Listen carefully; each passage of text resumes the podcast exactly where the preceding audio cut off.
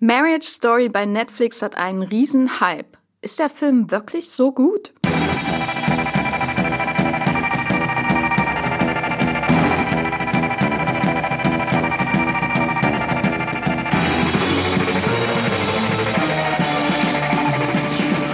Moin, moin, moin und herzlich willkommen zur neuesten Folge von Streamgestöber, eurem Moviepilot-Podcast über alles aus der Welt des Streamings für über eure liebsten Streaming-Anbieter und alle, die ihr nicht magt und trotzdem abonniert habt und schon vergessen habt, es abzuabonnieren. Von Netflix über Amazon bis Apple TV Plus, Entertain TV und was es sonst noch alles so gibt. Äh, ich sitze hier nicht allein äh, vor dem Mikro, äh, auch wenn jeder hier sein eigenes Mikro hat. So professionalisiert sind wir hier schon.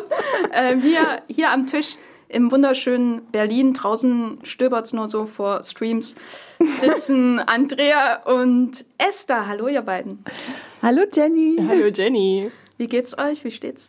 Äh, mir geht's sehr gut und das war eine wunderschöne Anmoderation. Ich finde, wir sollten immer irgendwelche komischen, nee, nicht komisch, lustigen, großartigen, jetzt habe ich's gesagt, großartigen Wortwitze mit äh, stöbernden Streams machen, weil dafür ist ja der Titel auch da, für seine Doppel-, Triple-, Quattro-Deutigkeit.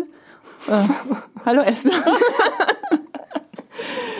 Äh, ja, die Frage ging auch mich. Mir geht's auch einigermaßen. Ich habe extra mir für diesen Podcast eine äh, rauchig heißere Stimme zugelegt, äh, um mm. Scarlett Johansson nachzueifern. Äh, aber es ist nur eine äh, leicht kratzige Erkältungsstimme rausgekommen. Es tut mir leid.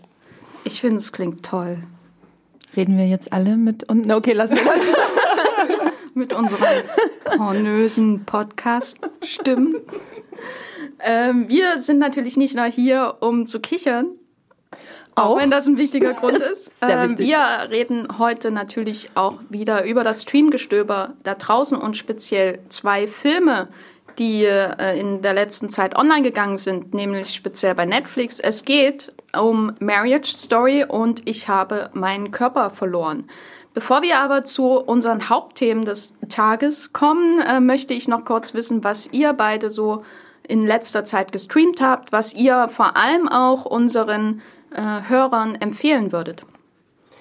Also ich habe als letztes The Report geschaut. Da dachte ich mir, jetzt im Dezember gebe ich mir die volle Adam Driver Dröhnung mit Star Wars, was noch kommt äh, und wo wir heute über Marriage Story reden äh, und habe mir da The Report angeguckt auf Amazon äh, mit einer Community-Wertung von 7,1 auf Moviepilot, also ganz ordentlich ähm, weil ich einfach auch die Thematik interessant finde, da die Torture Reports, also die Folterreporte, äh, jetzt gar nicht so lange her, äh, die Geschichte mir dazu anzugucken. Ich fand es teilweise ein bisschen ähm, Hinterzimmer-Story. Also es gibt halt nicht viel zu berichten, wenn da jemand sitzt und Akten durchwühlt, aber dann doch irgendwie spannend genug, um da äh, ja, sich etwas Geschichte mittels Film anzueignen. Und Andrea, was hast du gestreamt? Also ich habe äh, Lust auf Grusel gerade und deswegen, also nicht deswegen, ich guck's, weil ich M. Night Shyamalan so gerne mag. Die neue Serie von ihm, die bei Apple TV Plus läuft. Also mittlerweile gibt's vier von zehn Folgen und das ist ganz schön, weil die dauern immer nur eine halbe Stunde. Und äh, Toby Cabell in der Hauptrolle ist auch ganz fantastisch. Da geht's um äh, ein gruseliges Kindermädchen, das gruseligerweise gruselige Dinge macht. Ich will euch gar nicht spoilern, weil es gibt schon in der ersten Folge einen großen Twist. Ich kann es allen empfehlen. Es gibt beim Moviepilot haben das zu wenig Leute bewertet, als dass eine Wertung angezeigt wird. Also ich kann euch nur ans Herz legen, guckt das und im äh, Januar oder im Februar sind dann alle zehn Folgen draußen und bewertet das dann schön und fleißig und hoch, so wie ich. Da spielt ja auch äh, Rupert Grint mit.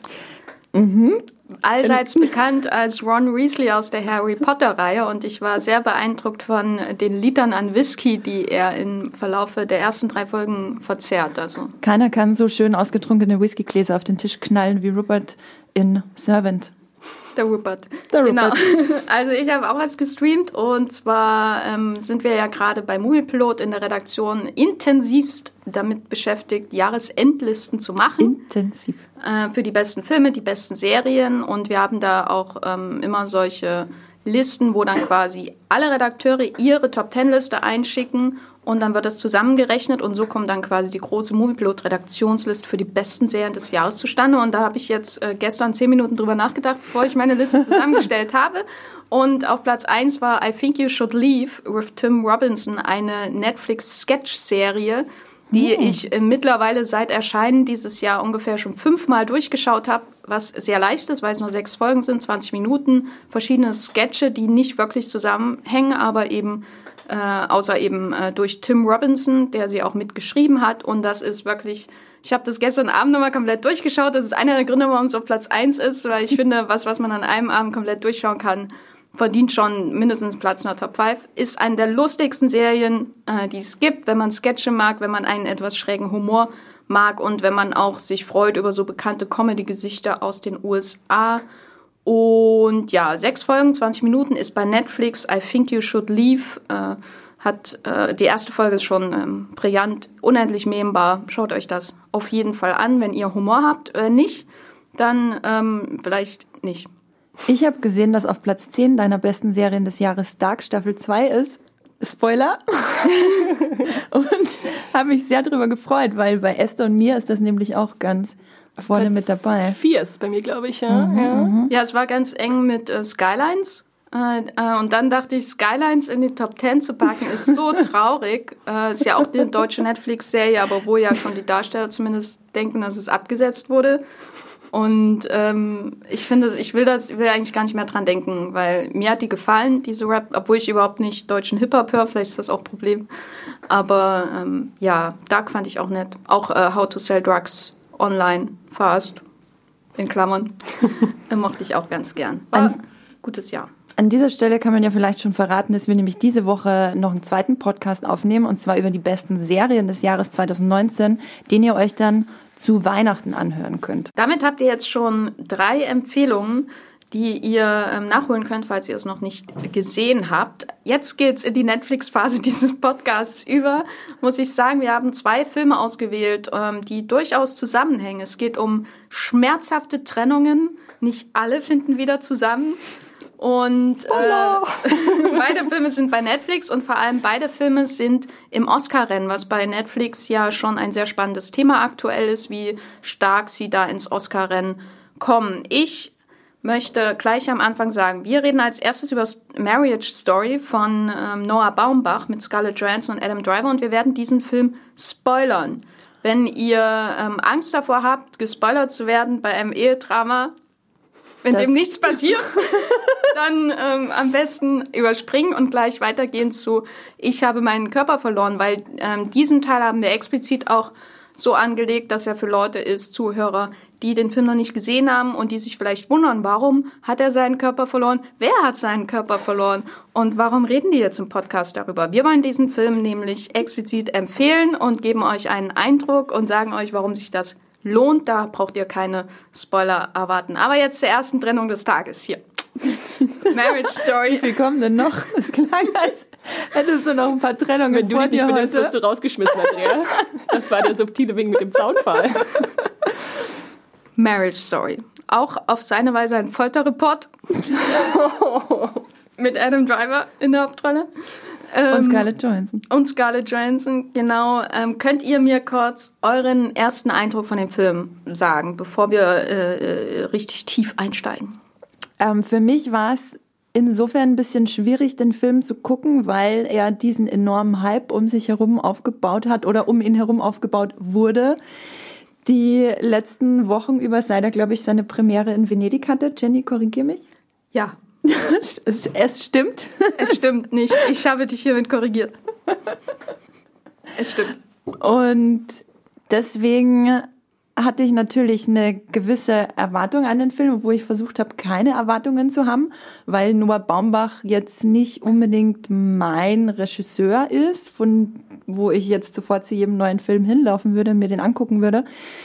Ich war aber, also wenn er diesen Hype nicht gehabt hätte, wäre ich wahrscheinlich positiv überrascht gewesen. So stehe ich dem Ganzen relativ neutral gegenüber. Ich fand ihn gut, verstehe aber nicht alle positiven, äh, wie soll ich sagen, Emporhebungen des Films.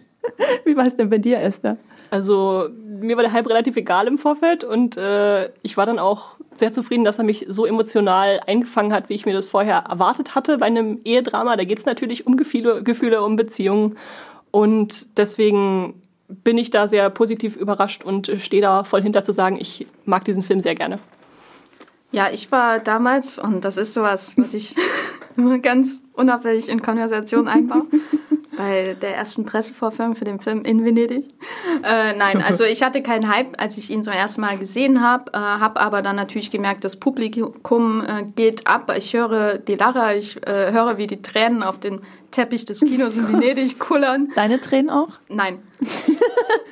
Und ähm, dann ging es ja schon los. Also in Venedig hat, wurde er ein bisschen überschattet von Joker, der ja den Hauptpreis des Festivals gewonnen hat, was ich immer noch nicht glauben kann. Nichts gegen Joker, es ist nur so bizarr einfach an sich und das muss ich immer dazu sagen. Es ist bizarr, dass Joker den Preis gewonnen hat. Aber dann ging es so los. Äh, Marriage Story ging dann nach Toronto weiter. Die amerikanischen Kritiker haben ihn en masse gesehen. Er hat ähm, jetzt sechs Nominierungen bei den Golden Globe Awards bekommen, unter anderem für den besten Film und für die Schauspieler. Er hat bei Rotten Tomatoes 96 Prozent, also bei diesem Kritikerspiegel, bei Metacritic 94 Prozent, was sehr gut ist. Und beim Moviepilot haben ihn bisher 265 Leute bewertet. Das sind 7,8 Punkte. Ähm, ist auch gewachsen seit gestern. Ich kann mir vorstellen, dass es noch weiter ansteigt mit, den, äh, mit der Punktebewertung 7,8 von 10. Und ich fand das so, ich fand ihn beim ersten Mal schauen einfach ähm, gut so. Und dann ist es dann seltsam, wenn man sieht, wie sich dieser enorme Hype entwickelt mhm. man immer weiter weg von dieser allgemeinen Wahrnehmung äh, kommt, als würde man mit dem Zug wegfahren. So. Äh, und dann ist man eben nur noch, ja, ich fand ihn gut und nett. Und alle anderen finden ihn enorm toll und so. Und das ist dann halt immer ein bisschen bizarr, aber es ist auch jetzt interessant zu sehen, ähm, wie sich so die Konversation um den Film entwickelt. Also am Wochenende, seit er bei Netflix ist, gibt's da schon so Memes und so. Äh, und wir wollen auf einige dieser ähm, Punkte. Nicht auf die Memes. Also die Memes sind in einem Podcast immer schwer zu kommunizieren. Auch wenn das Baby-Yoda-Meme in Verbindung. Ich wollte gerade sagen, googelt mal Marriage Story Meme äh, Baby Yoda und dann habt einen schönen Tag damit. Genau. da gibt's schon ein Sessions äh, Meme dazu. Aber wir wollen natürlich auf so ein paar zentrale Diskussionspunkte dieses Films eingehen.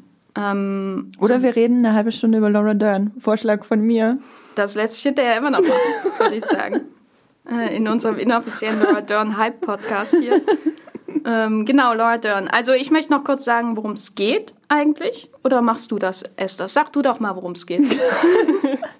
Entgegen des Titels der Marriage Story, also der Ehegeschichte, geht es nicht um eine Ehe, sondern um eine zerbrechende Ehe.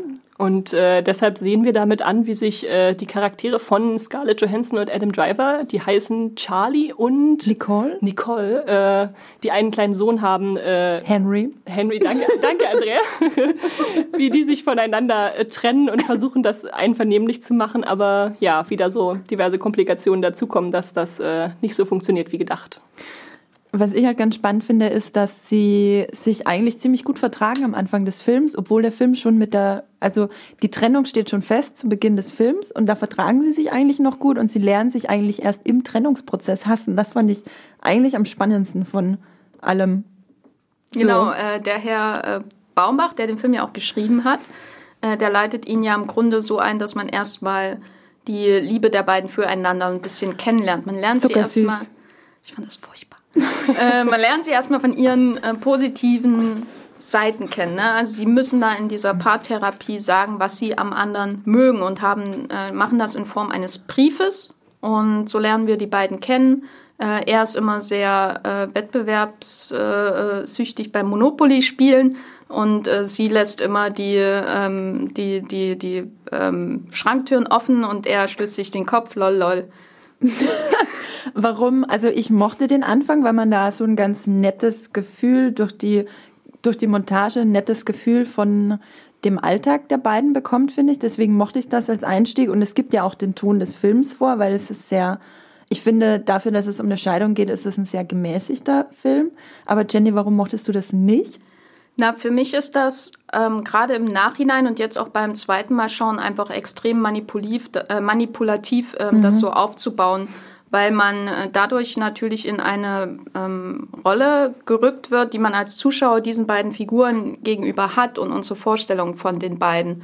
Ähm, das ist das eine Problem, äh, das entfaltet sich für mich halt im Laufe des Films, ähm, weil man sie eben zuerst von ihrer ähm, ähm, idealisierten positiven Seite sieht und ähm, deswegen vielleicht anders auf sie blickt, auf ihr Verhalten später. Ähm, aber noch viel mehr stört mich das einfach, weil das so extrem manieriert ist. Also bei Noah Baumbach habe ich manchmal das Problem, ähm, aber bei diesem Film in, insbesondere, und das ist auch sein eingängigster Film bisher, ähm, dass seine Filme wirken, als wären das so verpackte Pralinen, die dir hingegeben werden und dann isst du es und dann fällst du tot um. Ich mag Pralinen. ja, ich weiß jetzt auch nicht, was du gegen, was du gegen Pralinen hast. Also, also es ist halt so enorm süßlich und nett und mhm. fein und ähm, ich kann ja mal ein Wort sagen zu Baumbach. Ähm, seid ihr beide Baumbach-Fans oder? Ich mag manche seiner Filme und mit manchen kann ich nichts anfangen. Ich bin kein allzu großer. Ich habe also ich stehe dem absolut neutral gegenüber. Ich habe da weder groß positive noch negative Dinge zu sagen über ihn. Genau, ich glaube, die, die meisten kennen ihn vielleicht ähm, durch seinen anderen letzten Netflix-Film, und zwar The Meyerowitz Story, New and Selected, äh, mit Adam Sandler, Dustin Hoffman. Äh, ein sehr, sehr äh, gutes ähm, Familiendrama. Und davor ist er ähm, vor allem auch bekannt gewesen durch seine Arbeit mit Greta Gerwig, ähm, nämlich Francis Ha ist so ein, so ein, so ein kleinerer Hit in der Arthouse-Community gewesen. Das hat gewesen. ihn so groß gemacht, den Namen mhm. ein bisschen verbreiteter. Genau, und davor waren seine größten Filme ähm, Der Tintenfisch und der Wal, der auf seinen Erfahrungen, äh, auf seinen persönlichen Erfahrungen basiert, äh, als seine Eltern sich in den 80er Jahren geschieden haben. Und er hat ein paar Drehbücher für Wes Anderson geschrieben, damit wird er auch sehr stark assoziiert, als zum Beispiel The Fantastic Mr. Fox. Und äh, diese Erfahrung seiner Scheidung ähm, der Scheidung der Eltern haben seinen ersten, oder nicht seinen ersten, aber einen seiner größten Filme äh, beeinflusst. Und dann hat er quasi selber eine Scheidung erlebt, nämlich ähm, war er von 2001 bis 2010 mit der Schauspielerin Jennifer Jason Lee verheiratet, uh. die ihr aus Hateful Eight zum Beispiel kennt, von Quentin Tarantino. Ganz, ganz tolle Schauspielerin. Äh, genau. Und das war damals auch ähm, so eine Art Scheidungskrieg. Da gibt es sogar noch äh, zeitgenössische Nachrichten aus dem Internet, wo das auch so bezeichnet wird. Ein langjähriger Krieg. Sie hatten einen kleinen Sohn. Ähm, da gibt es natürlich dann schon klare Parallelen zur Handlung von Marriage Story. Hattet ihr ähm, persönlich das Gefühl, dass ihr hier in die Biografie von einem echten Menschen irgendwie einsteigt? Ja, äh, das Gefühl hatte ich auf jeden Fall, aber das ließ sich auch nicht nicht so sehen, weil ich einfach um seine persönliche Geschichte wusste, bevor ich mir den Film angeguckt habe. Und wenn du halt ähm, im Hinterkopf hast, dass eben der Tintenfisch und der Wal, den er vor 14 Jahren gedreht hat, schon sehr autobiografisch war mit nur wenig veränderten Details, wo er quasi als Jesse Eisenberg im Film auftritt, der Teenager-Sohn, der noch einen kleinen Bruder hat, alles wie es halt tatsächlich passiert ist, die Eltern waren New Yorker Intellektuelle etc. etc. Da man in der Tintenfisch und der Wal schon so klar die biografischen Züge sehen konnte, fiel es mir generell bei allen anderen seinen Filmen schwer, nicht auch danach zu suchen. Und bei Marriage Story ist es schon sehr eindeutig eben, oder es hat sehr eindeutig Anleihen von den Sachen, die man weiß über seine Scheidung mit Jennifer Jason Lee. Das wurde mir, glaube ich, bei dem Film manchmal auch ein bisschen zum Verhängnis, weil ich oft abgedriftet bin und mir so ein bisschen Gedanken über die Metaebene gemacht habe, ohne wirklich konkret dann in die Emotionen einzusteigen des Films. Ich weiß nicht, wie es euch damit ging. Bei mir war es eher so, dass klar das Vorwissen da war, dass er selbst sowas durchgemacht hat, aber es war dann für mich eher so eine Art Blaupause oder Grundlage, dass er dann wirklich weiß, worüber er spricht, wenn er so einen Film inszeniert und dann die richtigen Emotionen da reinbringt oder die Situationen, die vielleicht wirklich äh, so stattfinden und anstatt jemand, der sich da dran in so einem Thema nähert, was äh, ihn vielleicht noch nie tangiert hat. Ja. Hm. Ja, bei mir ich musste da oft dran denken, ähm, hatte dann aber durch irgendwie das Gefühl, durch diese Riesenstars, die da in dem Film mitspielen, dass die sowieso alles irgendwie überschatten. Also die sind für mich auch noch irgendwie größer als Noah Baumbach so in der Wahrnehmung des Films, ja. weil man halt Adam Driver aus Star Wars hat und ähm, Scarlett Johansson, eben die Scarlett Johansson. Ne? Ist, sie hat ja in den letzten Jahren auch eher Science-Fiction-Filme gemacht und da ist es schon was Besonderes, sie nochmal in so einem Film mhm. wiederzusehen. Sie ist auch. doch auch die bestbezahlte Hollywood-Schauspielerin, ja. ne? Und ähm, sie jetzt zusammen zu sehen, also das war für mich eher so fast schon mehr ein Star-Kino als ein Regie-Kino ähm, auch weil seine Inszenierung hier doch ähm, etwas zurückgenommen ist im Vergleich zu seinen anderen Filmen, eher so ein bisschen auch im Ansatz theaterhaft mit sehr langen mhm. Einstellungen, die die Schauspieler sehr stark in den Vordergrund rücken. Und jetzt natürlich die ähm, wichtigste Frage, wer war euer Favorit? Nur von den Hauptdarstellern. Ne, von den beiden jetzt meinst Ja, du? ja. Ne? Andrea, Ach, das Mann. ist einzig. Wenn ich nicht Laura Dern sagen kann, antworte ich nicht. Über die haben wir ja noch eine halbe Stunde danach. Okay, äh, ganz eindeutig Scarlett Johansson. Ich hab, ich hatte irgendwie das Gefühl, ihr, äh, das Gefühl, ihr gehört der Film. Sie hatte einfach die stärkeren Dialoge bekommen, also bis auf den großen Streit, wo, wo, wo es dann wirklich herausbricht aus Adam Driver, nachdem er das äh, Loch in die Wand geboxt hat, ähm, hatte ich einfach das Gefühl, ihr gehören die besseren Dialoge. Vor allem zu Beginn des Films hat man ja eher ihre Perspektive, wenn, wohingegen sie es danach immer weiter zu Adam Driver verschiebt. Aber da ist sie schon der Star des Films bis dahin und dann kann Adam Driver das nicht mehr kippen. Zumindest ging es mir so. Interessanterweise hing ich, glaube ich, eher an Adam Driver. Okay.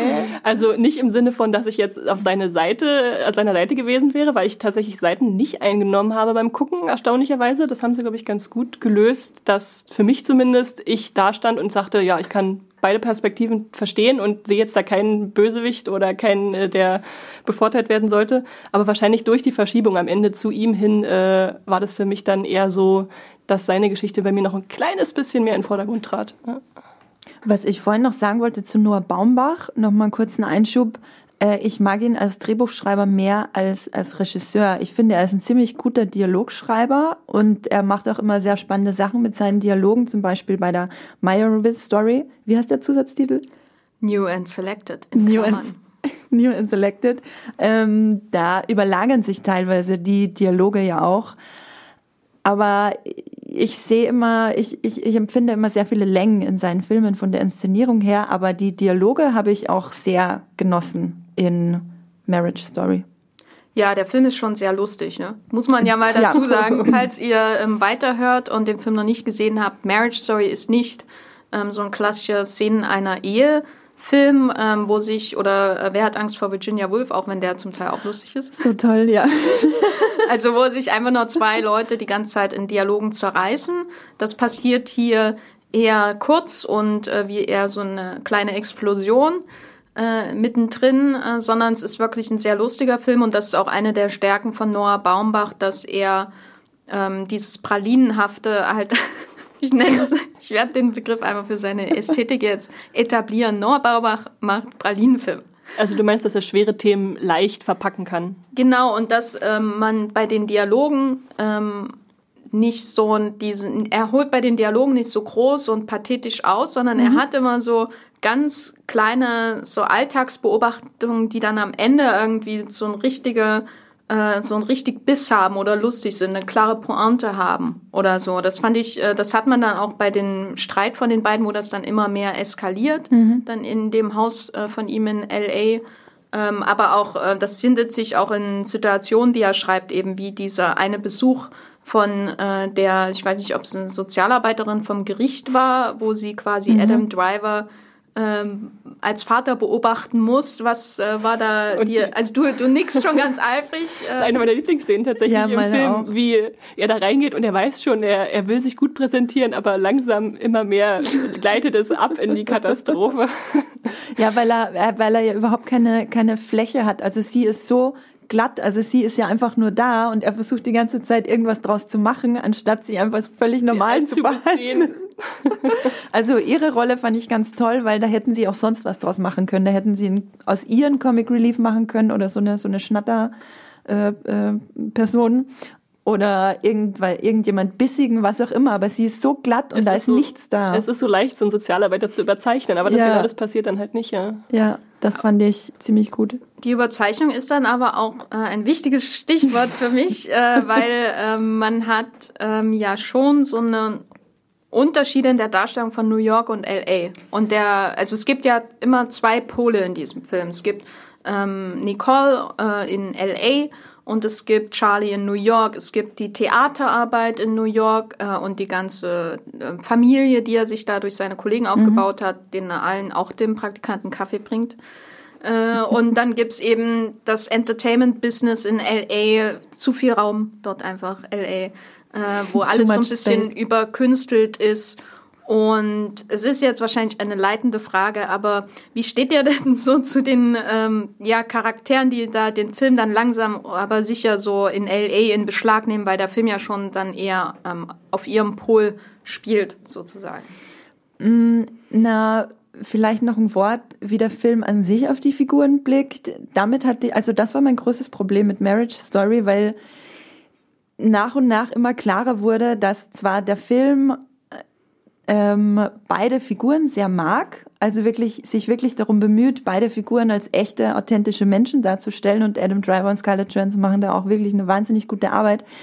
Aber der Film an sich hat viel mehr Verständnis für seine Theaterkarriere in New York als für ihre Hollywood-Karriere in Los Angeles, wo er ja nur lächelnd in schon ziemlich satirischen Szenen draufblickt, wo sie da keine Ahnung, versucht, dieses Baby bei diesem Make-up-Test-Shooting zu halten, das einfach nur absolut skurril ist, oder die Leute ihr da hinterher dackeln in der Szene, wo sie äh, vorschlägt, ob sie nicht auch Regie führen kann und alles mega oberflächlich ist und Adam Driver selber ja auch herabblickt auf ihre Ambition in äh, Hollywood jetzt Fuß zu fassen und was ihren äh, weirden Sci-Fi Alien-Baby-Serienpiloten betrifft.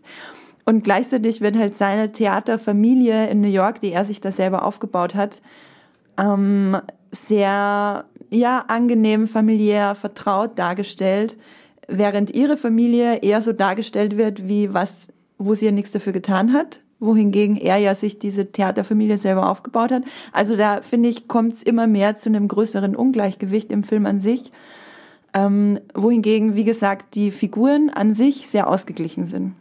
Ich habe mich dann zwischendurch auch gefragt, ob das einfach jetzt Noah Baumbachs Art ist, weil er natürlich lieber ins ja. Theater geht, als irgendwelche abgedrehten Sci-Fi-Sachen zu drehen. Andererseits ist es zumindest so, dass er das auch anspricht und thematisiert, dieses Herabblicken, weil das ja einer ihrer Haupttrennungspunkte ist, mhm. zu sagen, äh, du nimmst nicht auf meine Wünsche genug Rücksicht und wenn diese Wünsche nun mal in Hollywood liegen, dann sollte das äh, akzeptiert werden und nicht äh, verurteilt. Ja.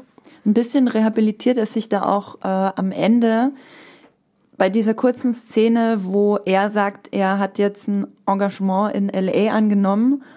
Und da hatte ich das Gefühl, dass der Film an sich das so darstellen will, wie er hat es jetzt gecheckt, aber halt viel zu spät. Ist aber auch nur so eine kleine Szene, die man auch auf viele verschiedene Arten interpretieren kann, glaube ich.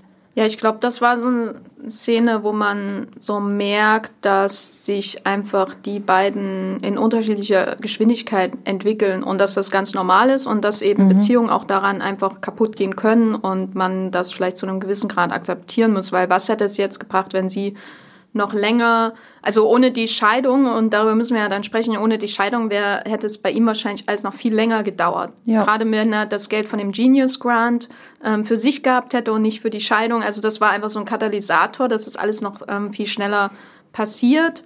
Und insofern war das, hat das für mich den Film auch bis zum gewissen Grad gerettet, dass er ähm, zwar in Richtung Drivers Perspektive hinkt und äh, auch da einfach so ein Übergewicht hat in der zweiten Hälfte, auch mhm. weil Adam Driver einfach so unglaublich groß ist.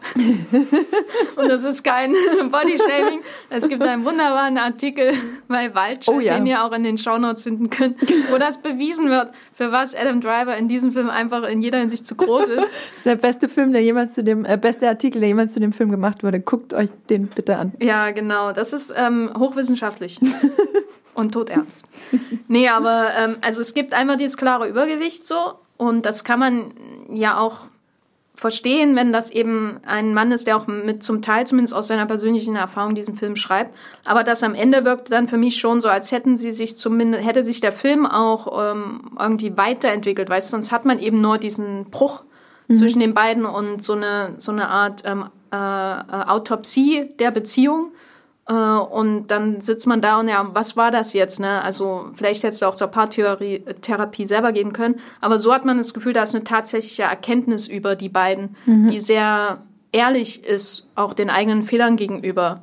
Und nicht so im Sinne von, ja, wenn er einfach alles schneller äh, gerafft hätte, dann hätten sie ihre Beziehung rennen, äh, retten können. Vielleicht sollten sie es gar nicht retten. Ne? Vielleicht ist die, die Trennung ja auch was Gutes um mhm. sich jeweils weiterzuentwickeln. Das mochte ich tatsächlich jetzt, wo du sagst, das mag ich sehr an dem Film, dass er eben schon an diesem Punkt anfängt, wo es gar nicht mehr darum geht, die Beziehung zu retten, weil offensichtlich ist das Beste für die beiden, sich an dem Punkt zu trennen. Und es ist ja auch für beide in Ordnung. Es geht überhaupt nicht darum, irgendwas zu retten. Es geht ja nur darum, die Trennung so gut wie möglich vonstatten zu bringen. Und ich glaube, das mag ich tatsächlich sehr an dem Film, weil das ist ja auch nur realistisch, weil mein Gott, Beziehungen sind halt irgendwann oder Liebesbeziehungen sind dann irgendwann vorbei. Aber das heißt ja nicht, dass die Beziehung vorbei sein muss. Also sie müssen sich ja für den Sohn zusammenraufen und keine Ahnung, vielleicht hätten sie ja auch ohne den Sohn weiterhin eine Art von Beziehung und würden vielleicht sogar irgendwann mal wieder zusammenarbeiten. Wer weiß das schon so genau? Esther, wie stehst du zu dem Sohn? Ich brauche deine Meinung. Henry. Henry äh, ist irgendwie immer präsent und doch nicht wirklich im Vordergrund, was ich interessant fand, weil er natürlich der Hauptstreitpunkt ist bei dieser Trennung, also zumindest da, wo dann der Streit wirklich losgeht, äh, wer kriegt wie viel Zeit und eigentlich wollen sie ihn trennen, äh, teilen, aber wo? LA, New York. Und deswegen äh, ist es sehr wichtig, dass er da ist und man merkt, wie sie Rücksicht darauf nehmen, dass er nicht so viel mitkriegt von diesem, dieser Schlammschlacht, die da entstehen kann oder entsteht. Ähm, ja, aber dann ist er doch eher so das äh, Vehikel, das Mittel zum Zweck, um da ihre Eheprobleme noch ein bisschen breit zu walzen. ich fand es auch sehr schön, dass der einfach normal ist, normal dumm. Also ich habe mir normal dumm für einen Achtjährigen oder was meinst du? Jetzt? Naja, also einfach ein dummes Kind. Kinder sind dumm. Ne? Jenny möchte sagen, es gibt zu viele äh, altkluge Kinder im Kino und Genau, ich habe das jetzt okay, nicht so elegant schön, ausgedrückt. Äh, rephrased, danke Esther. Ich habe das nicht so elegant ausgedrückt wie Esther, aber das, der Junge ist halt einfach dumm wie Brot, Stroh, was auch immer. Und das ist sehr realistisch. Also ich habe mir zwischendurch ein paar Sorgen gemacht, dass er ähm, vielleicht so ein bisschen in seiner Entwicklung äh, zwei Jahre früher angehalten hat. Ähm, habe dann auch überlegt, ist das äh, eine Reaktion auf die Übermutterung, äh, die Überfürsorge von den Eltern, dass er nicht ordentlich auf Toilette gehen dass kann? Dass er Praline bekommt, wenn er äh, groß aufs Klo geht, meinst du? Ja. kann man auf den ganzen Film beziehen. Äh, und dass er, dass er ähm, zum Beispiel nicht lesen kann, das Wort Time mit acht Jahren nicht aussprechen kann, kann man drüber streiten. Aber was mir grundsätzlich gefallen hat, ist einfach, dass der Sohn einfach so Sachen manchmal rausplärt, ähm, ohne darauf zu achten, was die für eine Auswirkung auf seine Eltern haben. Und das ist eben das Realistischste, was man nur an einem Kind äh, ja. darstellen kann. Dass es nicht checkt, was rundherum, was es für Konsequenzen hat, was es selber macht. Und dass er eben auch vor allem seinen Vater oft verletzt durch das, was mhm. er so sagt mhm. und wie er eben seine Mummy-Face gerade hat und so. Das fand ich sehr schön. Nun haben wir den Sohn auch hinter uns gebracht. und worauf ich ursprünglich immer hinaus wollte, eigentlich bei diesem Podcast, ist, dass wir reden über Laura Dern. Wir haben ja die. Darf ich anfangen? Nee, äh, mach wir, haben ja, wir haben ja die zwei Pole. Und auf beiden Polen leben Charakterdarsteller. Zum Beispiel Wallace Shawn äh, lebt in New York und in L.A. haben wir Ray Liotta als Scheidungsanwalt. Wir haben Laura Dern als Scheidungsanwältin Nora. Nora Fanshaw. Genau, Alan Alda als Scheidungsanwalt. Wir haben die ähm, Familie von Scarlett Johansson mit Merritt Weaver und Julie Haggerty, also Schwester und Mutter und so. Also das ist schon so das, wo sich dann wirklich tatsächlich eine Welt entwickelt, während New York eher so leicht verblasst dann in Erinnerung. Und ähm, Laura Dern ist natürlich Laura Dern und deswegen müssen wir über Laura Dern reden, aber ihre Figur an sich nimmt eine sehr wichtige Rolle auch in diesem Film ein, in Beziehung äh, zu Scarlett Johansons Nicole. Und Andrea, sag mal an, wie stehst du dazu? Magst du Laura Dern? Laura Dern ist eine Göttin und eine der besten Schauspielerinnen der Welt und ich liebe sie. Gut, das habe ich jetzt aus dem äh, Weg. Dann möchte ich eine kurze Anekdote erzählen und zwar äh, Laura Dern, Noah Baumbach, Adam Driver und Scarlett Johansson hatten regelmäßig Dinnerpartys, habe ich zumindest nachgelesen, weil Noah Baumbach das erzählt hat und haben sehr viel über ihre zerbrochenen äh, Beziehungen geredet. Äh, zu dem Zeitpunkt waren bis auf Adam Driver alle geschieden und Scarlett Johansson gerade in ihrer zweiten Scheidung. Und dann hat Noah Baumbach gesagt, er will mit den Beteiligten, die hier am Tische sitzen, einen Liebesfilm über Scheidung drehen. Und so ist Marriage Story entstanden und ich finde, das macht alles absolut Sinn. Genau, so viel dazu. Äh, Laura Dern als ich sie das erste Mal im Film gesehen habe, da ist sie ja so diese perfekt gekleidete, super gestylte High Heels Anwältin und sagt noch sowas wie, ach, oh, sie sieht heute so slobby aus. Es tut ihr, es tut ihr ja leid. und da dachte ich schon, okay, krass, das wird jetzt eine Renata Klein 2.0, also ihre Rolle aus Big Little Lies, wo sie ja auch, glaube ich, eine Anwältin spielt und auch immer perfekt gestylt. Ihre Paradeszene in der zweiten Staffel, wo sie einmal schreit, I will not not be rich. Absolut großartig. Und am Anfang habe ich kurz befürchtet, dass es wieder, also was heißt befürchtet, es hätte mich nicht gestört, wenn es nochmal genau dieselbe Rolle wird. Aber sie ist dann schon ein bisschen nuancierter noch, finde ich. Gerade in ihrer ersten Szene, wenn sie sich da auf die Couch sitzt und man schon merkt, okay, sie ist ab, sie kann absolut manipulative Anwältin sein, sie will da jetzt für sich das Beste rausholen, aber trotzdem guckt sie auch noch auf die menschliche Komponente. Was habt ihr denn das gedacht mit der, äh, bei der Szene? Andrea wird mich jetzt hassen, aber ich bin kein Laura Dern-Fan. Oh, raus! ich, ich kann total schätzen, wie, wie super sie spielt und wie sie dann in dieser Rolle aufgeht. Ähm, aber da ich halt nicht so voreingenommen bin, sie als Göttin zu bezeichnen, äh, kann ich sie dann auch in der objektive Beobachtung. Wenigstens eine Heilige. Halbgott vielleicht. Also ob wir den Podcast so noch fortführen können. mir nicht sicher. Auf jeden Fall, äh, genau, konnte ich sie dann eher auch als Anwältin akzeptieren, die auch sehr ambivalent daherkommt, mhm. weil natürlich ja, tritt absolut. sie groß, auf großartige Weise für die Interessen ihrer Klientin äh, Scarlett Johansson damit ein. Aber andererseits ist natürlich auch sie es, die das ein bisschen lostritt, dass dann auf einmal diese Anwälte wirklich mhm. ins Spiel kommen müssen und dadurch eskaliert ja dann die ganze Trennungssituation, dass sie mit Anwälten merken, sie müssen oder glauben, sie müssen mehr rausholen aus dieser eigentlich äh, angestrebten äh, äh, Trennung, die im Guten stattfinden sollte. Ja. ja, sie ist ja so die Person, die im Grunde das externalisiert nach außen bringt, was in was Scarlett Johansson irgendwie in Nicole rumort, ne? Mhm. Wenn die wenn die Scheidung ähm, ohne Anwälte abgelaufen wäre, dann wäre das wahrscheinlich ein Kompromiss zugunsten von Adam Driver gewesen. Und mhm. das ist auch ein bisschen einer der interessanteren äh, Misstöne, nenne ich es mal, dieses Films, dass man einerseits diese extremen Karikaturen von Scheidungsanwälten hat, weil ich mag Laura Dern und ich äh, mag sie auch in diesem Film eigentlich grundsätzlich. Sie ist einfach eine sehr unterhaltsame Darstellerin, sie hat viel ähm, hier zu tun. Ähm, aber es ist natürlich auch immer noch eine Karikatur, wenn sie da ihren großen Frauen in der Welt Monolog und ähm, mhm. Maria und so, und das ist ja auch total klischeehafter Schmarrn. Ne? Den sie da ablässt. Und das ist immer noch eine Karikatur. Und alle in meinem Screening in Venedig, äh, wo ich war übrigens, darf ich das nochmal erwähnen, äh, alle in dem Screening haben äh, quasi geklatscht, nachdem sie diese Rede hält. Aber es ist und bleibt halt eine Karikatur. Ja. Ähm, so, ein, so eine feministische Anwältin, die sie für sie eintritt. Das ist ja im Grunde auch eine Performance durch die Anwältin, die sie wahrscheinlich jeder ihrer Klientinnen gibt.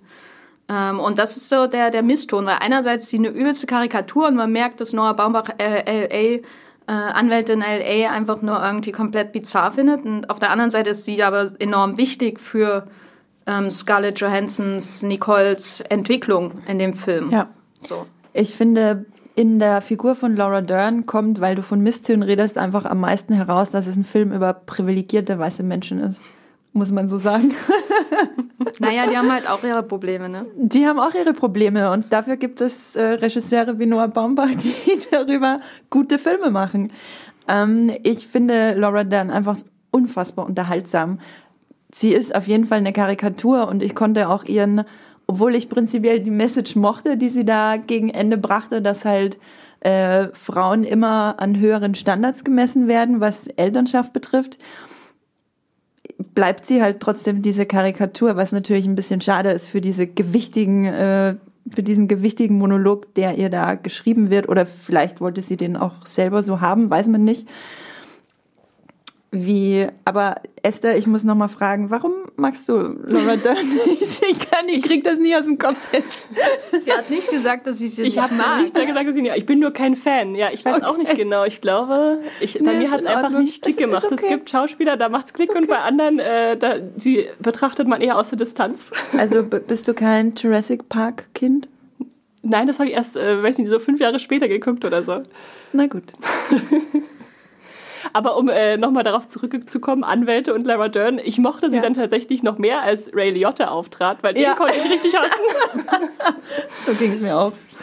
Aber Ray Liotta mochte ich eigentlich fast noch mehr, weil er seine Figur irgendwie so ehrlich ist.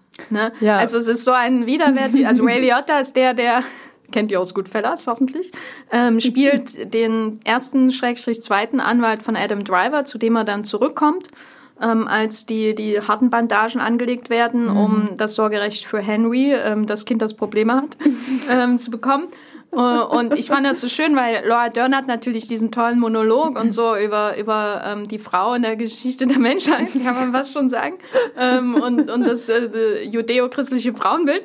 Aber ähm, äh, Ray Liotta ist einfach nur der, der sagt, wie es ist. So. Und das fand Ja. ich irgendwie viel, also das fand ich irgendwie angenehm, den konnte ich mir auch sehr gut so vorstellen. Ähm, er ist Ja. aber natürlich auch eine komplette Karikatur, äh, muss man sagen. Ich mochte Laura Dern auch tatsächlich am allermeisten im Film in den Momenten, wo sie nicht geredet hat, weil sie einfach generell so ausdrucksstark ist. Einmal habe ich in meine Hände geklatscht, weil ich so toll fand. Und zwar ist in, der, in dieser einen Szene vor Gericht, wo irgendwie noch kurz so das Wort Slut-Shaming fällt und sie dann danach ihre Jacke auszieht und im Gegensatz zu den ganzen Leuten und Scarcho im äh, Anzug dann relativ freizügig da sitzt. Das fand ich absolut fantastisch. Richtig schöne Körpersprache. Ganz toll. Ganz toll.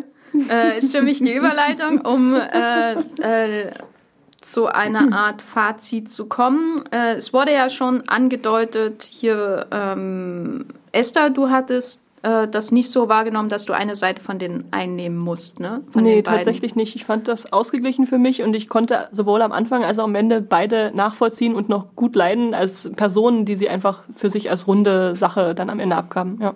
Andrea, wie war das bei dir? Na, dadurch, dass ich das Gefühl habe, der Film will mich ein bisschen zu Adam Driver hindrängen, habe ich eigentlich ganz automatisch die Position von Scarlett Johansson eingenommen. Ähm, und das hat sich dann auch durchgezogen, den ganzen Film über, was mich aber, glaube ich, letzten Endes vielleicht auch zum selben Ergebnis führt. Ich weiß nicht, ob das dann wirklich so viel Unterschied macht, weil die Szene, die mir, die mich wirklich zum Weinen gebracht hat, war nämlich ganz am Ende, als sie sich umarmen, also als Scarlett Johansson quasi Henry an Adam und Driver an Charlie äh, gibt, obwohl es eigentlich ihr Tag wäre mit dem Sohn. Und er ihn dann auf dem Arm hat und der Sohn schläft schon äh, halb und Scarlett Johansson umarmt die beiden kurz und dann geht er halt weg. Das fand ich einfach so ein schönes Schlussbild für diesen Film, wo auch ein bisschen klar war, dass es darauf hinausläuft, finde ich. Das, glaube ich, hat dann wahrscheinlich jeden auf dieselbe Art abgeholt am Ende, nehme ich an. Beziehungsweise Jenny hat ja gesagt, sie hat nicht geweint. Aber mit Andrea hatte ich vorher drüber gesprochen, dass sie immer. zweimal und ich zweimal geweint habe. Und ich habe mich schon gefragt, ob es die gleichen Stellen sind. Aber interessant, nein, ich habe äh, das erste Mal beim, bei der Wandbox-Szene meine Gefühle rausgelassen und Mhm. Ja. das zweite Mal, als er den Brief gelesen hat. Also ich bin einfach so manipulierbar, an den richtigen Stellen zu weinen, wo der Regisseur das vorgesehen hat wahrscheinlich. Was mir auch ein bisschen wehgetan hat, war diese eine Szene, wo sie gemeinsam das äh, Tor zuschieben und äh, sie dann auf der Innenseite steht und er auf der Außenseite mit dem Sohn. Das fand ich eine sehr schöne Bildsprache. Aber da habe ich nicht geweint. Geweint habe ich erst am Ende wieder. Und bei der großen Streitszene, wo das dann halt alles aus ihm herausbricht. Und das fand ich, über die Szene hatten wir noch gar nicht geredet, die fand ich sehr schön realistisch. Und viele sagen ja, dass die Szene ihnen so wehtut und dass sie so furchtbar ist, aber ich fand sie eigentlich, ich fand sie total kathartisch, weil ich meine, das ist eine absolut realistische Streitszene, wo einfach alles hochkocht von den letzten Jahren und am Ende ist alles raus und dann kann alles besser werden. Deswegen habe ich das überhaupt nicht als irgendwie jetzt schlimm wahrgenommen. Ich weiß nicht, wie es euch, euch da ging damit. Also ich fand sie auch sehr befreiend und nicht schlimm. Ähm, die Momente, wo mich der Film da irgendwie tiefer berührt hat, da hatte ich dann aber auch immer das Gefühl, dass ich gerade aktiv manipuliert werde und dass er in seiner Inszenierung auch ziemlich platt ist. Einfach, also ähm, bei der Streitszene hatte ich so ein bisschen einfach die Hürde, dass es irgendwann so theatralisch wird. Also man hat das Gefühl, ähm, ja, in mehreren Szenen des Films, aber dass der halt jetzt sehr ähm, so eine, wie so, wie so anhält und sagt, jetzt kommen die Schauspieler. Ne? Also die, die Ja. Szene mit Scarlett Johansson im Büro von Laura Dern war dem, ähm, was das angeht, ähm, noch nicht so schlimm. Die fand ich sehr natürlich sogar, wie sie da eben erstmal im Bildvordergrund sitzt und dann äh, durch den Raum läuft, ins ba im Bad verschwindet, weiterredet und so. Ähm, das wirkt äh, erst dann bei der Konfrontation von den beiden, äh, wirkte das auf mich sehr konstruiert, sehr ähm, jetzt hält der Film an, jetzt kommt die große Szene und dementsprechend bin ich dann auch eingestellt auf die große Szene und so als wäre das was, was so ein Film in diesem Genre einfach liefern muss. Mhm. Halt, ähm, ich fand es aber prinzipiell auch sehr äh, befreiend, dass sie überhaupt mal miteinander darüber reden, was passiert ist. Und es wird dann zwar alles ganz schlimm mit bis hin zu, ich wünschte, du würdest irgendwie im Autounfall sterben. Wenn das meint er ja nicht so. Wenn er ähm, das, wenn er das, äh, wenn das seinem Sohn nichts ausmachen würde, immerhin denkt er noch an den Sohn, der hat ja schon genug Probleme, muss ich noch mal äh, erwähnen. Er muss mal lernen, auf Toilette zu gehen allein. Äh, aber also das, ähm, ja, das war für mich einfach zu viel ähm, so ein Bruch. Einerseits hat man diese extreme Künstlichkeit am Anfang mit diesen zwei Polen und den Briefen, die dargestellt werden.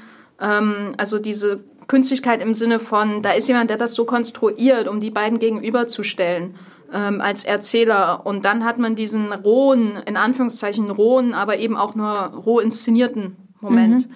Ähm, und dementsprechend fand ich das am Ende dann auch nicht so toll, wo, wo dann der Brief nochmal aufkommt, weil das war so aus das 20 Meter Entfernung ähm, vorhersehbar. Und das war auch wieder sowas, wo ich dachte, jetzt manipuliert er mich.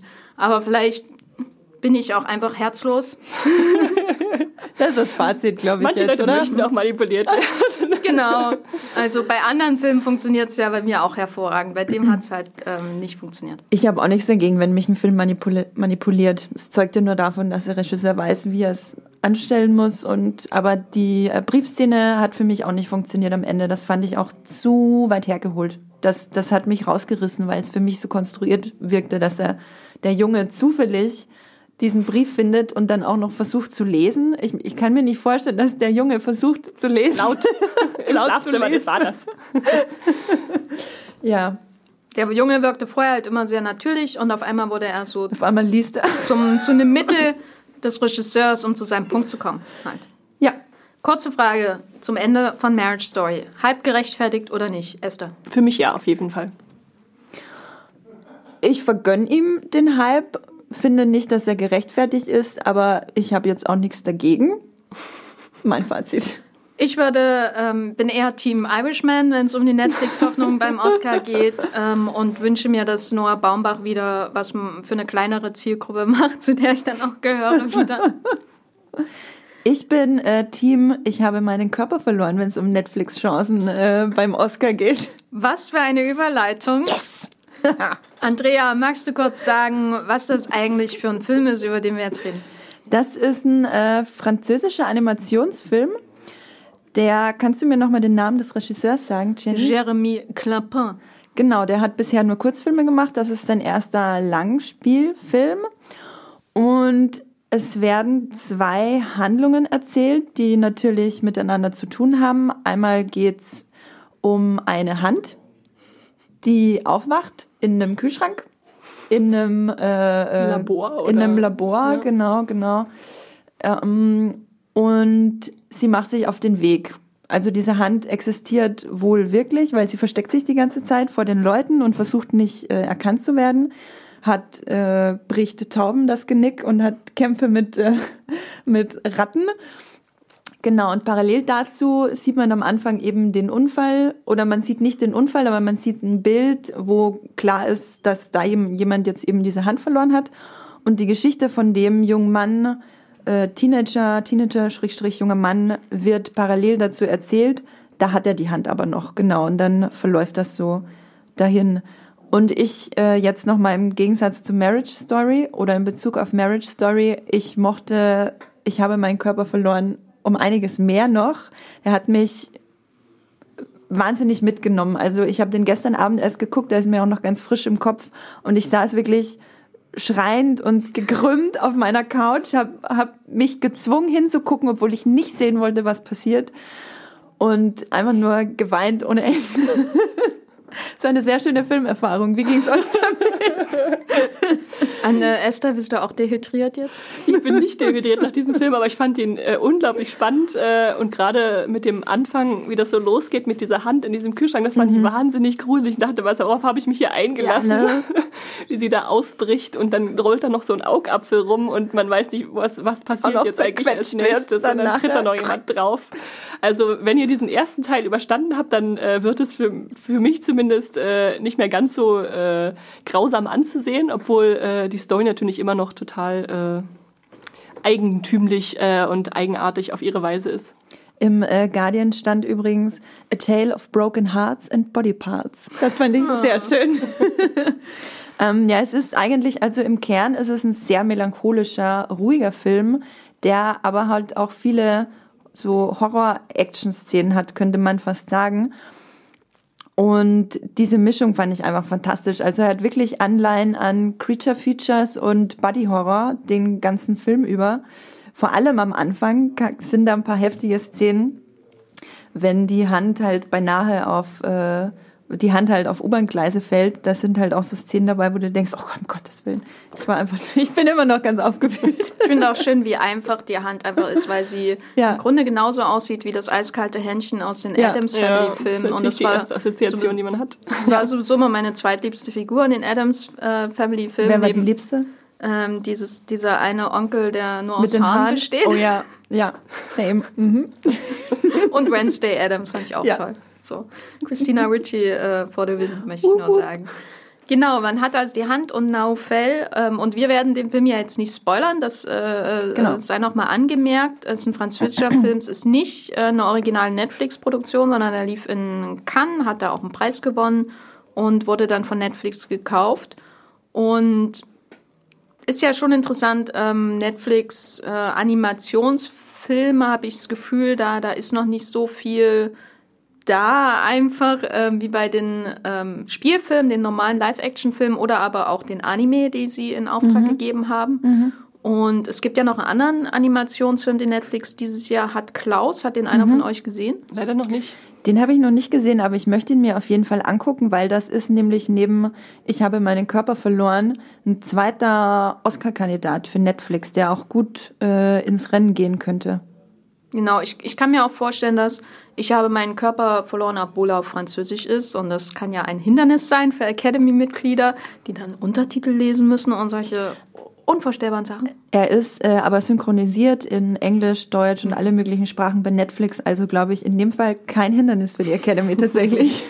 ähm, also ich kann mir äh, vorstellen, dass er ähm, trotz, also einfach weil es halt kein Pixar-Film ist oder kein Disney-Film, dass er trotzdem ähm, auf jeden Fall viel Liebe finden könnte, einfach weil er so eine, ähm, natürlich ja so eine High-Concept-Geschichte, aber es ist einfach so ein Film, der einen so aufnimmt und in Höhen schwingt. Ne? Der Score geht ja auch in diese Richtung, ne? dieses Abenteuer, was man mit der Hand erlebt und äh, auch diese Geschichte von dem äh, Naufell dann parallel und er geht in alle Höhen und Tiefen und man hat diese Kindererinnerungen und da muss ich auch einmal weinen, muss ich sagen, äh, mhm. fühlte mich hinterher furchtbar manipuliert und wollte ihm eine runterhauen, dem Film. Dem Film? Dem Film. Mit deiner Hand. Mit meiner Mit deiner Hand. Hand. die noch dran ist. Genau. Ähm, wir mögen den alle drei. Ja, ich mag das hört den, sich so an, ja? Ich mag den wirklich gerne. Also ich mag den sogar so gerne, dass er es vielleicht sogar in meine Top Ten Liste des Jahres schaffen wird. Uh. Mhm. Ja, ja. noch nicht abgeschickt. Noch, noch nicht ich abgeschickt. Noch nicht. Nee, nee, ich muss. Es gab ja, ich wollte warten, bis ich, äh, ich habe meinen Körper verloren, noch geguckt habe. Genau. Ach so, Star Wars kommt auch noch. Na, egal. ähm, ja, weil du vorhin äh, Pixar-esque gesagt hast. Ähm, Toy Story 4 wird ja wahrscheinlich auch, oder wie heißt der Toy Story? Alles hört Alles auf, hört auf kein, kein Kommando. Kommando. Aber im Englischen heißt der Toy Story 4. Ach, tatsächlich. tatsächlich, die haben sich einfach gemacht. Der wird ja wahrscheinlich auch ins Oscar-Rennen gehen und vermutlich auch noch äh, Frozen 2 und How to Train Your Dragon, jeweils von Disney und DreamWorks. Ähm, und da finde ich wirklich, äh, ich habe meinen Körper verloren, einfach ab, also meilenweit besser als alle anderen von den, äh, von den Animationsfilmen, die ich mir auch äh, alle angeguckt habe. Er ist auf eine Art bizarr, wie sie vielleicht manche abschrecken könnte, aber dadurch, dass er diese Hand als Protagonist hat, die wirklich eben wie in einem Pixar-Film, die ja alle möglichen Gegenstände zum Leben erwecken können und du hast sofort Emotionen dafür, du fühlst dich sofort äh, irgendwie, keine Ahnung, äh, äh, verbunden mit diesem Gegenstand, der dir jetzt zum Leben erwacht. Genauso ging es mir eben auch mit der Hand. Ich habe wirklich alle Höhen und Tiefen und jeden Schreck mit dieser Hand mitgemacht und wollte einfach nur, dass ihr gut geht. Ich wollte, dass es der Hand gut geht und dass sie ihr Ziel erreicht.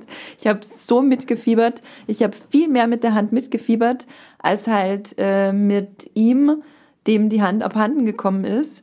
Und ich finde auch, der Titel macht absolut Sinn. Ich habe meinen Körper verloren äh, und nicht, ich habe meine Hand verloren, weil es wirklich darum geht, dass die Hand halt den Körper verloren hat. Und das habe ich, diese Trennung oder diese, diese Verlustthematik, die damit ja ähm, die damit ja aufgegriffen wird, habe ich auch viel stärker gespürt als zum Beispiel in Marriage Story, wo es ja auch um Trennung geht. Makaber!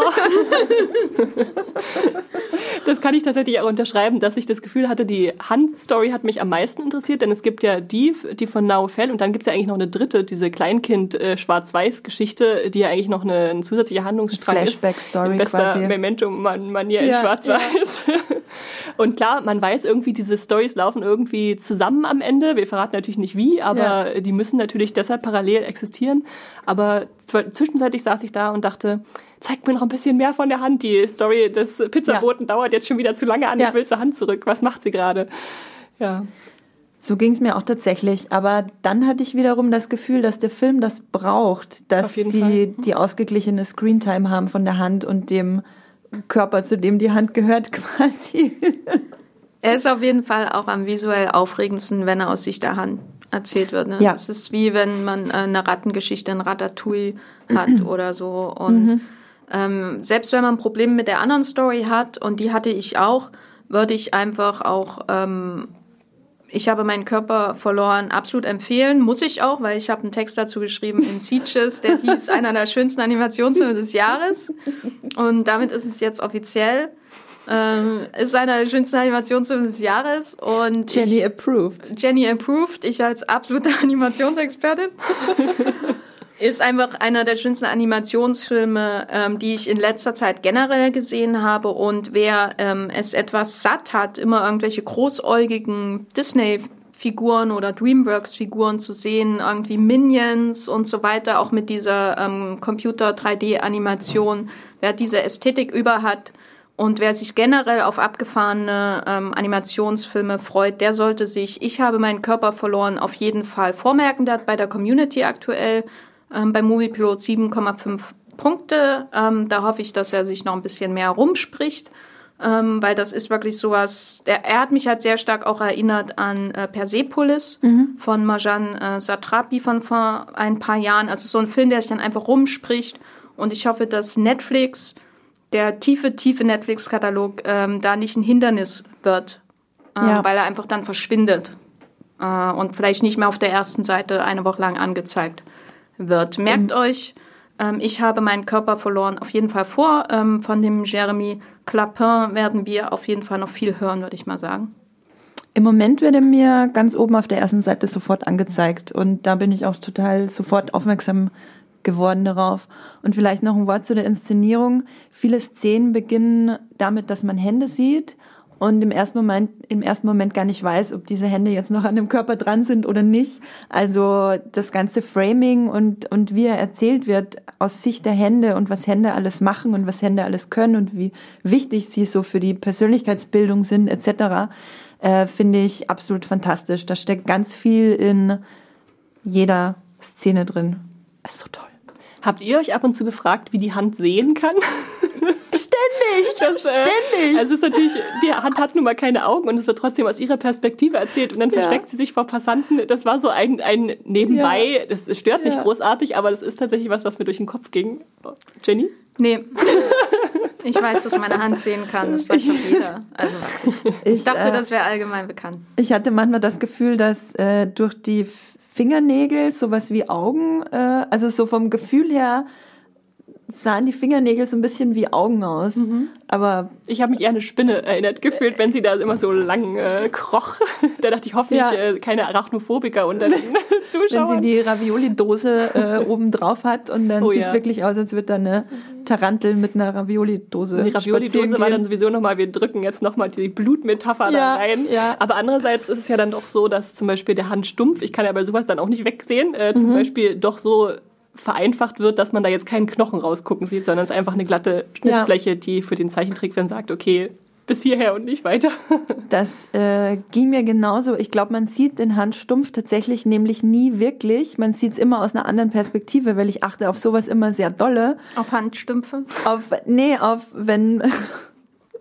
Ich glaube, als ich 13 oder 14 war, habe ich eine Szene aus South Park gesehen, wo Kenny der Kopf abgetrennt wird. Und das hat mich so verstört, weil ich bis dahin wirklich keine grafisch expliziten Sachen geguckt habe, bis ich so 13, 14 war. Das hat mich so verstört, dass ich es immer noch nicht sehen kann. Und deswegen achte ich da auch sehr drauf. Und man hat nie irgendwie, glaube ich, den Handstumpf wirklich gesehen, sondern immer aus einer anderen Perspektive, dass halt die Finger im Fokus waren. Im Vordergrund sind, ja. ja. Tja. Man sieht Augen, äh, Augen rumrollen, aber kein Handstumpf. Ich finde es gut, dass er da auf die Handstumpfphobiker Rücksicht genommen hat, der Herr Klapper. Ja, danke, danke.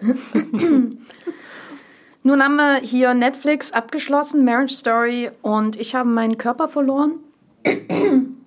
die beide guten, gute Chancen im Oscar-Rennen haben, als vor allem ähm, Marriage Story, auch durch die Darsteller, kann ich mir auf jeden Fall ein paar Nominierungen vorstellen. Wir sind aber hier wir sind aber hier nicht der Netflix-Podcast. Noch nicht. äh, wir reden nicht immer nur über Netflix. Zum Beispiel reden wir nächste Woche über The Expanse, äh, eine oh. Sci-Fi-Serie, wie ich gehört habe, wo es hier Fans gibt im Raum. Riesige Fans. Riesige Fans. ich ab sofort auch. Ich kann jetzt mit Freude verkünden, ich habe es gestern zu Ende geschaut wow, und ich kann es gar geil. nicht erwarten, wie es weitergeht. Mega gut. Esther hat jetzt nämlich alle drei Staffeln in Rekordzeit durchgeguckt, die es bisher gibt von The Expanse, weil wann startet die vierte Staffel? Ich glaube, diese, nee, dem, am 14.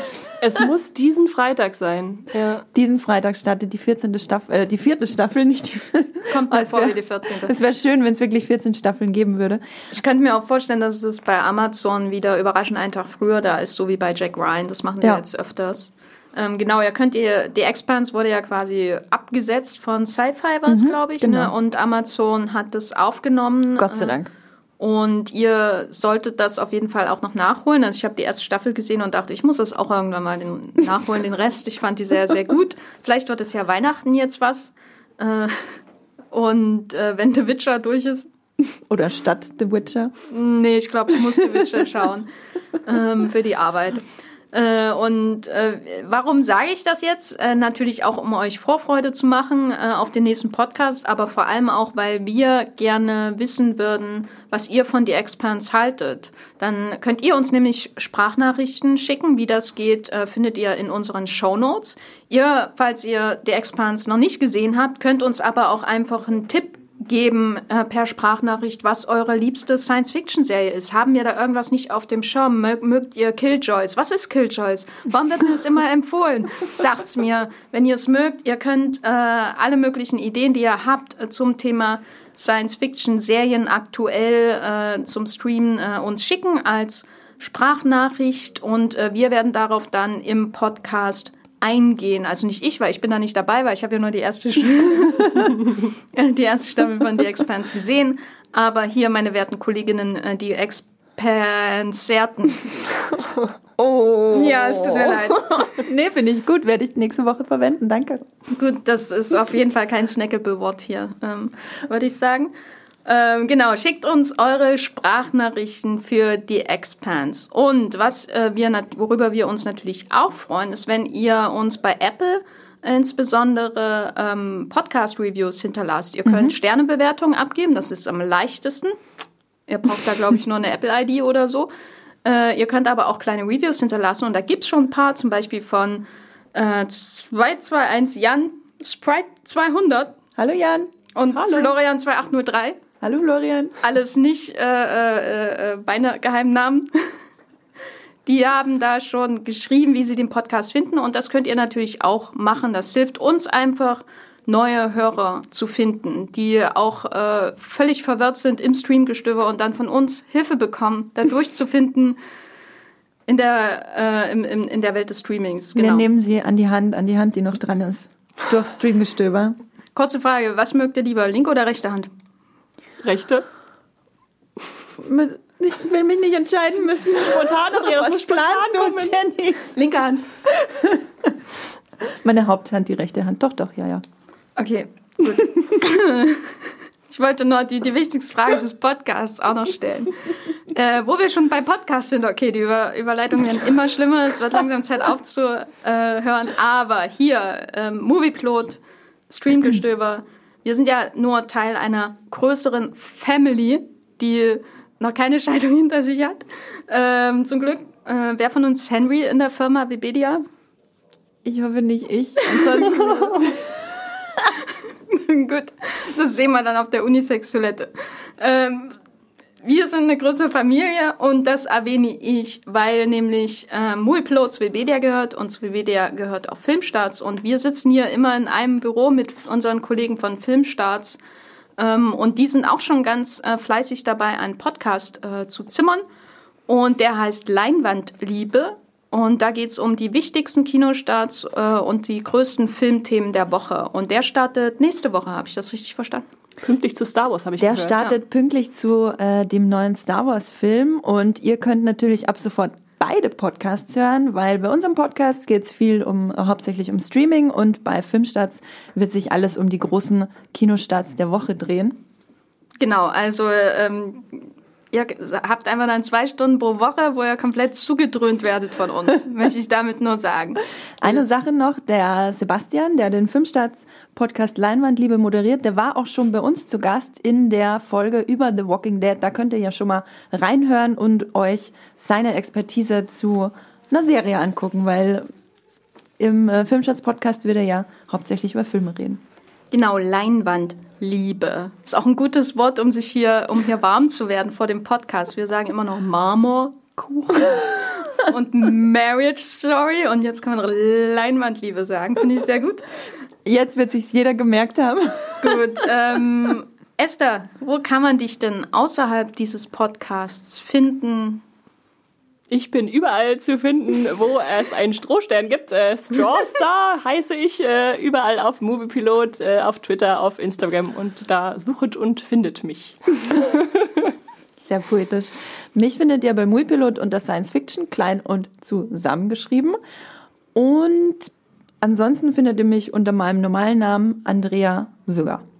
Ich bin äh, bei Twitter als Gafferlein und auch bei Instagram als Gafferlein mit Doppel-F. Äh, da findet ihr viele Urlaubsfotos von mir, die nichts mit der Arbeit zu tun haben. Deswegen weiß ich auch nicht, warum ich das hier plugge, aber mache ich trotzdem. Viel äh, sehr ansehnliches Foodporn aus äh, Taiwan zuletzt. Genau, genau. Mhm. und ähm, bei Movieplot bin ich als The, kein Unterstrich, Gaffer zu finden. Äh, und da geht es jetzt ganz viel um die Oscars auch. Ähm, ja, wir freuen uns, dass ihr zugehört habt und äh, hören uns beim nächsten Mal wieder. Tschüss. Tschüss. Tschüss. Das war die neue Folge Streamgestöber. Abonniert uns bei Spotify, Apple und der Podcast-App eures Vertrauens und wir freuen uns auch ganz besonders über eure Bewertungen. Die Musik wurde aufgenommen und produziert von Tomatenplatten. Feedback und Wünsche gehen an podcast.movieplot.de. Wie ihr eure, mit eurer Sprachnachricht im Podcast landet, erfahrt ihr in den Shownotes und unter www.movieplot.de slash podcast.